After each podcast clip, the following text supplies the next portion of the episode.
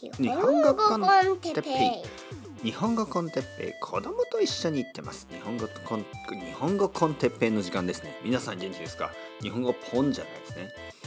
えー、今日は JLPT を受ける人にメッセージ。はい皆さんこんにちは。日本語コンテッペイの時間ですね。元気ですか、えー、僕は今日も元気ですよ。えー、JLPT またもうすぐですね。はいもう本当にすぐ。えー、っとね今日はちょっと JLPT を受ける人のためにねちょっとあのメッセージを送りたいと思います。まず頑張ってください。えー、JLPT を受ける人たちは2つの種類のあの人たちがいます。一つはあの多分受かる。多分合格する人、えー、僕の生徒さんでもいます。えー、もう十分の、えー、日本語能力がある。ね、もう十分。もしかしたら1級もいけるかもしれない。それぐらいの人が2級を受ける。これはあの多分大丈夫です。もうほとんど心配しなくていいです。一番気をつけなければいけないのが体調。体調ですね。えー、やっぱり風邪をひいてしまったり、ね、特に今コロナウイルスのあのまだ影響がありますからもし熱があったりしたら多分あの受けることができません。会場に行くことができません。だからあの風邪だとしてもね風邪だとしても多分あの受けさせてもらえません。だからあのとにかく体調だけを気をつけて、ね、体調だけに気をつけて風邪をひかないようにえー、それが一番大事です。もし風邪をひいてしまった人はもう早く治してください。もう治すだけ。勉強はしなくていいです。こういうタイプの人たちね十分能力あってもうあの普通にテストを受ければ合格するような人たちはあのとにかく勉強よりも体調管理ルーティンですね。毎日あのまあ同じ時間に寝て同じ時間に起きる。食べ物もあのまあ普通に食べるっていうことですね。ちゃんと食べる野菜とかねちゃんと食べて食べ過ぎたらダメですよ。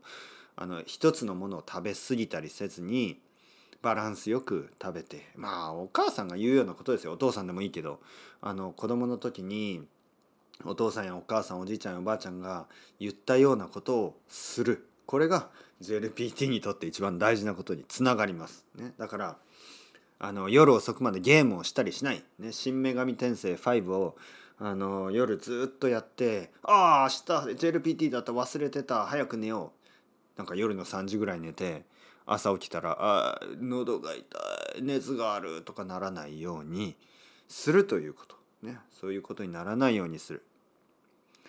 だからあのそういう人たちはもうあの体調管理だけ。はい、でもう一つのタイプ。これは多分受からない人たちはいあのまあもちろんたまにですねそのさっき言ったあの多分受かる人たち問題ない人たちが、まあ、何かちょっと、まあ、あまりにそのテストをなめてたりね「いやいや大丈夫だ」となんかぼーっとしたり「新女神転生5」のことを考えたりそういうことをしてるとまあ事故のように落ちることがありますね。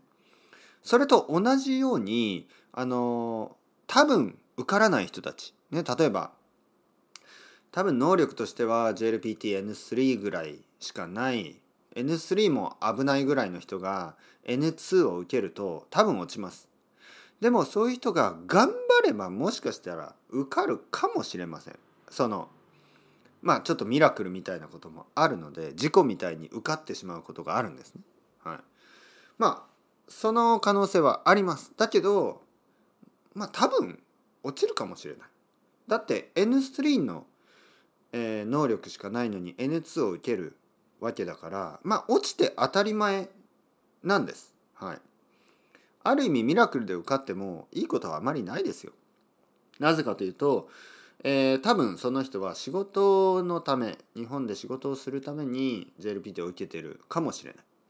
で JLPT N3 のレベルしかないのに N2 を、えー、受かってしまうかもしれないミラクルとして事故みたいに。で受かった後仕事にアプライできますよね。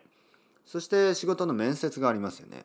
でそこであじゃあちょっと日本語に変えてみましょう。ね英語から日本語に変えて。あのこの仕事であのこの仕事をするにあたって何か目標にすることはありますか？とか。あの今までやった仕事について日本語であの教えてください。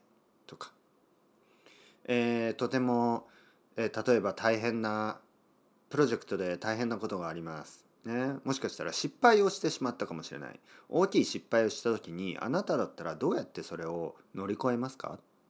みたいな。そういう質問を日本語でされて答えられますか？まあ答えられるかもしれないけど多分その答え方がですね答え方がああこの人は N2 合格したけど多分ミラクルだな、ね、多分あのやっぱり日本語はまだまだだな。だからちょっとこの仕事は難しいな。と、えー、落とされるかもしれません。だからミラクルで合格しても本当に意味はあまりないんですね。なぜかというと、えー、仕事のためとか大学のためだったら入ってからも大変ですからね。まあもしかしたらミラクルでね仕事をゲットすることができたかもしれない。でも毎日毎日もっともっと大変なので一番いいのはもちろん自分のレベルを上げることですよね。だからもしあなたがですね、えー、今 JLPT-N3 レベル。だけど今回は N2 を受けてみたい。でこの場合ですね、え、落ちても大丈夫です。もちろん大丈夫。はい。だって N3 のレベルしかないんだから。N2 に落ちる。普通ですよ。ただですね大事なのは6ヶ月後半年後ですね。来年のあれ来年は6月か7月ぐらいでしょ？また6月ぐらいかな？来年のその次回のね JLPT で N2 を余裕で合格できるように今から準備をする。まあだから今回のテストはですね、えー、来年のそのまあ練習みたいなもんですよ。もちろんベストを尽くす。100%で頑張ってまあミラクルが起きるように頑張るべきですよ、ね、ミラクル起きたら嬉しいですからね。だけどもしミラクルが起きたとしても起きなかったとしても勉強を続けて、えー、日本語を本当のね本当に日本語のレベルが上がるように JLPT というのは日本語能力を測るものです。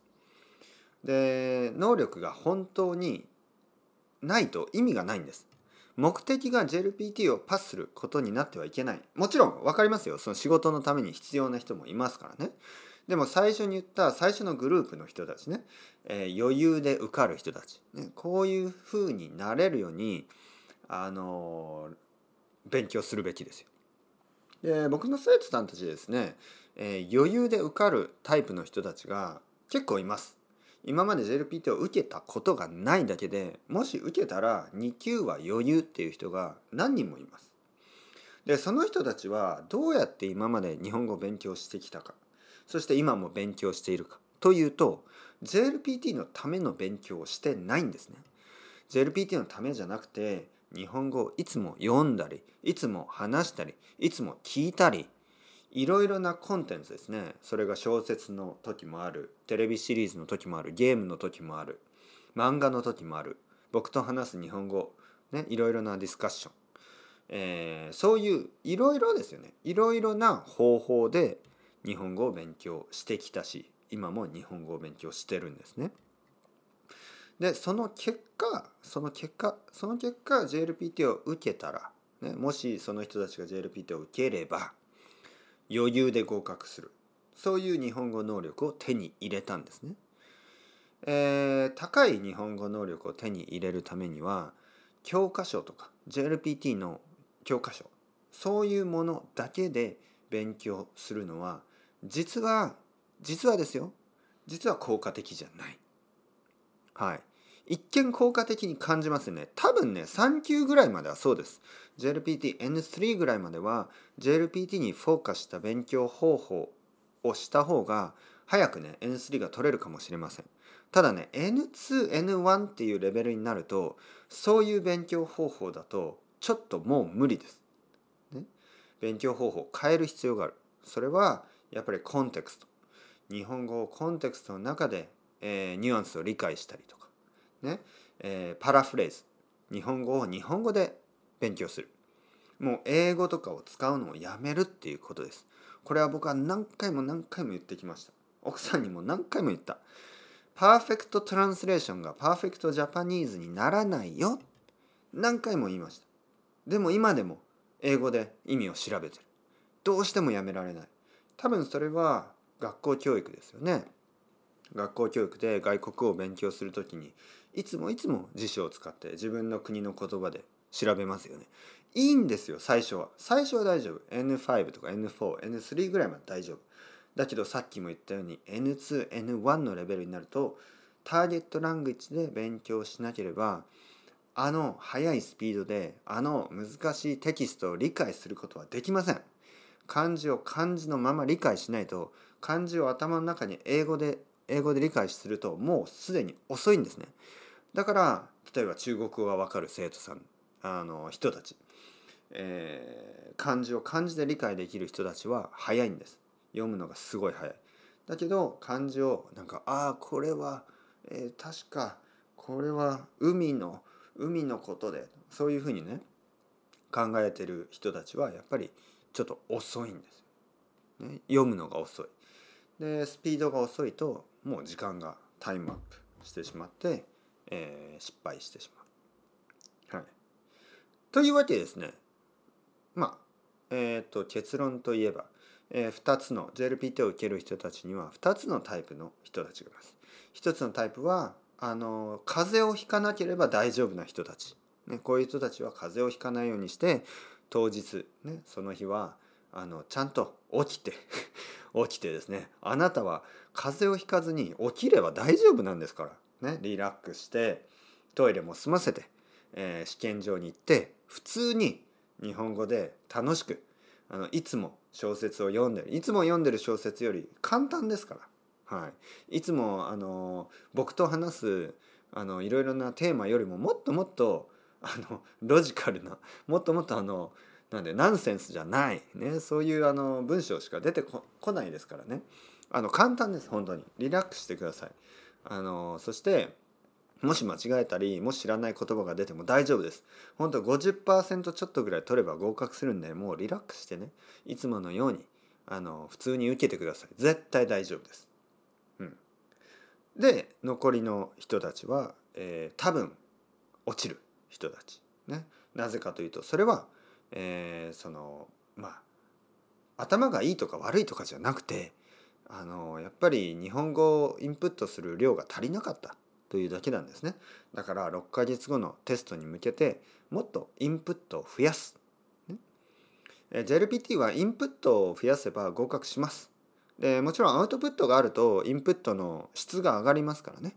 僕はアウトプットをしながらインプットをするのが一番いいと思うけどあのインプットだけでも合格します。なぜならあの話したり書いたりすることはないテストですからね。たくさん聞いてたくさん読めば JLPT は合格します。だから毎日のルーティンですね。もう一度作り直してあのたくさん読むたくさん聞く。それを毎日あの必ずやる。でそれを、えー、6ヶ月間180日、ね、毎日毎日毎日繰り返せば180日後のあの JLPT 必ず合格しますからねなのでルーティンをもう一回作り直すはい、今日とても大事なことを言いました。なのであの JLPT を受ける人はあのとにかく頑張ってください。そして JLPT は目的ではないんです。これは目的じゃないプロセスですからね。あの終わった後もその日ねああ今日は終わった今日はもうネットフリックスでたくさん英語でシリーズを見よう。いいですよ。いいけどいいけどね。いいけど他の人たちは多分そうじゃないかもしれない。他の人たちは日本語であのネットフリックスを見てるかもしれない。そこをお忘れなく、はい、外国語の勉強をするためには外国語でインプットをしないと。その自分が勉強してる言葉でインプットをしないと全然良くなりません。いやー哲平先生そんなこと言ってもたまには日本語を聞きたくない。私はたまにはあの自分の国の言葉を聞きたい。わかります。わかりますよ。いいですよ。いいけどいいけどね。それはあのそうそういうそれではやっぱりあの日本語の日本語は上達しません。残念ながら、はい、これはもうあのなんていうの？仕方ないんですよ。はい、別にリラックスしてもいいですよ。全然いいんです。でもリラックスしてる間に日本語はあの上達しません。なのであのまあ言い訳みたいにね「いや今日はもうテストが終わったばかりだから日本語が聞きたくない」分かりますよ理解できる。はい、だけどそのアクションによって何にも解決しないということなんでちょっとあの厳しいことを言ってますけどねあの何かが上達するためには何かを捨てる。まあ当たり前のことです。トレードオフですからね、えー、僕もいつもあの全部のことをできるわけじゃないと思ってるんで何かを例えばね今ポッドキャストを撮ってますね。決めたんですさっき。よし今からポッドキャストを撮ろう。だからポッドキャストを撮ってます今。ポッドキャストを撮る。撮ってるからその間本は読めないしその間テレビは見れません。その間アマゾンはチェックできない。その間ギターは弾けない。その間あのニュースは見れない。その間チョコレートは食べられない。トレードオフですから、ね、何かをすれば何かはできない。まあ当たり前のことです。だからスペイン語でシリーズを見れば日本語は聞けない。フランス語でゲームをすれば日本語は聞けない。英語で、えー、友達と話せば日本語は聞けない。そういうことです。もちろん全て日本語でやれいつもやれというわけじゃないけどそれが理想ということですね。もしいろいろなことをいつも日本語でやればあの6ヶ月後の JLPT はね苦しいものにはならない。その、まあ、未来をですね僕はあの未来が見えますから。また JLPT のね1ヶ月くらい前になってああ心配だナーバスになってきた。そういうことそういうことをね繰り返す必要がなくなるんです。そのためには今ね今今からルーティンを変えなければいけない。僕を信じてやってみてください。ルーティンを変えれば必ず未来は変わります。頑張って。とりあえずあの受ける時はリラックスしてね、えー、合格してもしなくてもそれはあの全然問題ではないです。問題はその後その後ですからね。それではまた皆さん、 chao chao、hasta luego。またね、またね、またね。